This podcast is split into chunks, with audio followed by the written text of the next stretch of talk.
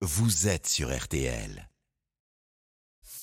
6h, 9h15, RTL Matin. avec Stéphane Carpentier. À 8h48, merci de nous rejoindre. C'est donc encore et toujours l'Ukraine et la guerre sur place qui font l'actualité de ce début février, alors que nous bouclerons bientôt, dans deux petites semaines, un an de conflit, d'invasion russe. C'est donc Philippe Folio qui vient ce matin nous décrire la situation sur place, sénateur du Tarn, président de l'Alliance centriste. Bonjour à vous. Bonjour. Vous rentrez d'Ukraine, c'est tout neuf.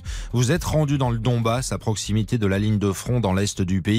Vous êtes le seul parlementaire européen à vous être approché aussitôt pr- aussi près des combats. D'ailleurs, qu'en retenir d'abord? Quelle image vous avez euh, particulièrement en tête? Ce qui m'a marqué, tout d'abord, c'est une soirée qu'on a passée avec des combattants ukrainiens qui revenaient des tranchées. Cette guerre, à certains égards, c'est une guerre, si vous me permettez, l'expression, que je qualifierais de dual. C'est-à-dire à la fois technologique avec des armements du 21e siècle, mais une guerre des tranchées euh, qui en fait c'est Verdun. Ils passent dix jours dans les tranchées, jour et nuit. C'est le froid, la boue, la puanteur, les rats qui sont présents partout. Ce qu'ils vivent, ces assauts euh, incessants euh, de, l'infanterie russe, et ces assauts qu'il faut contenir et puis repousser. En fait, euh, c'est ce qu'ont vécu nos grands-pères ou arrière-grands-pères dans les tranchées.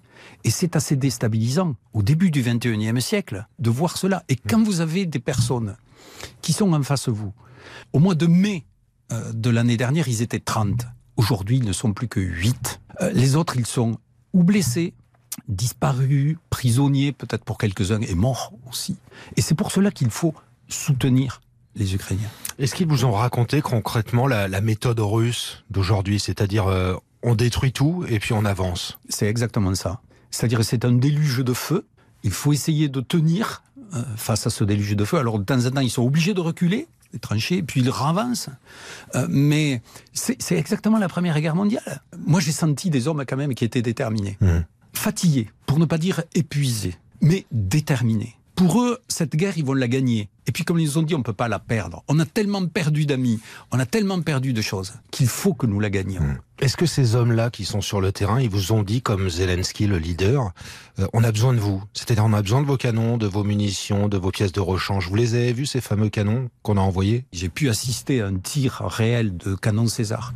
Et, et c'est vrai que ce canon est euh, un équipement qui est tout à fait euh, exceptionnel par rapport à, à son allonge, plus importante que l'artillerie russe, par rapport euh, à sa précision et par rapport à sa mobilité. Hmm. C'est-à-dire qu'on a vu le César arriver en moins de en 1 minute 30, et il était prêt à tirer, ils ont tiré quelques coups et puis ensuite ils ont ils sont partis ailleurs parce que l'enjeu c'est de pouvoir euh, se déplacer avant que les systèmes euh, russes de détection savent d'où est parti le tir et puis euh, essayer de neutraliser le canon.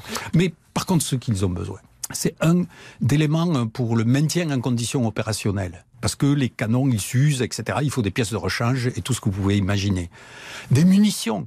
C'est important parce que si vous avez des canons et si vous avez rien euh, pour pouvoir euh, euh, tirer, ben, ça, ça peut pas marcher.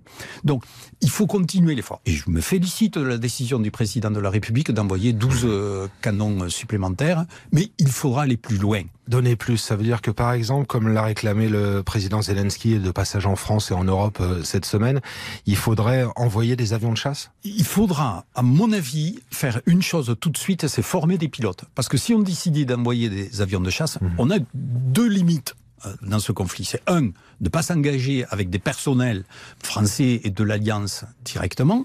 Et puis ensuite, la deuxième limite, c'est de ne pas attaquer le sol russe. Donner des avions, mais sans pilote, ça sert à rien. Donc il faut commencer à former des pilotes sur des Mirage 2000 tout de suite Parce que ça prend beaucoup de temps. ça prend quelques mois. Autre enjeu important, c'est celui des blindés légers, les AMX-10. Nous avons dit, on, euh, on va en envoyer 10. Et, et dire, on va en envoyer 10 maintenant, euh, 10 dans 6 mois, 10 dans un an, 10 dans euh, 18 mois, ça ne veut rien dire. Il faut envoyer 40 AMX-10 tout de suite pour que c'est un impact sur le terrain et que ça puisse leur apporter quelque chose. Envoyer davantage, voilà le message que, que vous passez ce matin sur RTL. Est-ce que ça veut pas dire, ou est-ce que c'est pas un risque, quelque part, que du coup, la France, l'Europe, rentre en guerre? En euh, 2008, la Russie a agressé la Géorgie. Nous n'avons rien dit et rien fait. En 2014, la Russie a agressé l'Ukraine. Nous n'avons rien dit, rien fait. Et nous avons une responsabilité collective. Et donc, aujourd'hui, il est important d'arrêter cela. Parce que si, d'une manière ou d'une autre, la Russie considère qu'elle a gagné cette guerre, il y en aura une après. Et ce qui est important et fondamental, c'est de faire de telle sorte que les Ukrainiens aient les moyens sur le terrain de pouvoir repousser les Russes, idéalement dans les frontières internationalement reconnues, pour qu'ensuite tout le monde se mette autour d'une table de Mmh. négociation et que l'on puisse avoir un schéma de paix durable avec un, euh, un cadre qui permet d'assurer la sécurité des uns et des autres dans cette région. C'est quelque chose de fondamental. Alors c'est vrai, nous en payons un certain nombre de conséquences, notamment sur un plan économique. Mais eux, ils le prix du sang et des larmes. Sur cet envoi massif que vous désirez, euh, est-ce qu'il ne faudrait pas aujourd'hui un débat au Parlement? Bien entendu, et, chaque fois, et c'est le propre d'une démocratie, je crois que c'est euh, un, un élément important, parce que le débat, il n'aura jamais lieu au Parlement russe. Et il ne faut jamais oublier une chose, c'est que dans cette guerre, il y a un agresseur, la Russie, et un agressé, l'Ukraine. Et ça, parfois, on a tendance un peu trop à l'oublier. Mais est-ce que vous pensez que l'opinion publique française est prête à ça? Je crois que l'opinion publique française, il faut qu'elle comprenne. C'est de dire que ce qui se joue là-bas est quelque chose euh, qui est bien sûr important pour eux. Ils jouent leur intégrité territoriale. Mais derrière tout ça, il y a un élément qui est un élément fondamental. Quel monde voulons-nous pour demain?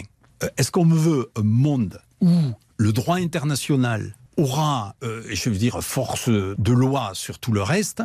Ou est-ce qu'on veut monde où le plus fort, le plus brut, si vous me permettez l'expression, et c'est pas imagé en parlant de Poutine, puisse dicter sa loi aux autres. Et ne nous y trompons pas.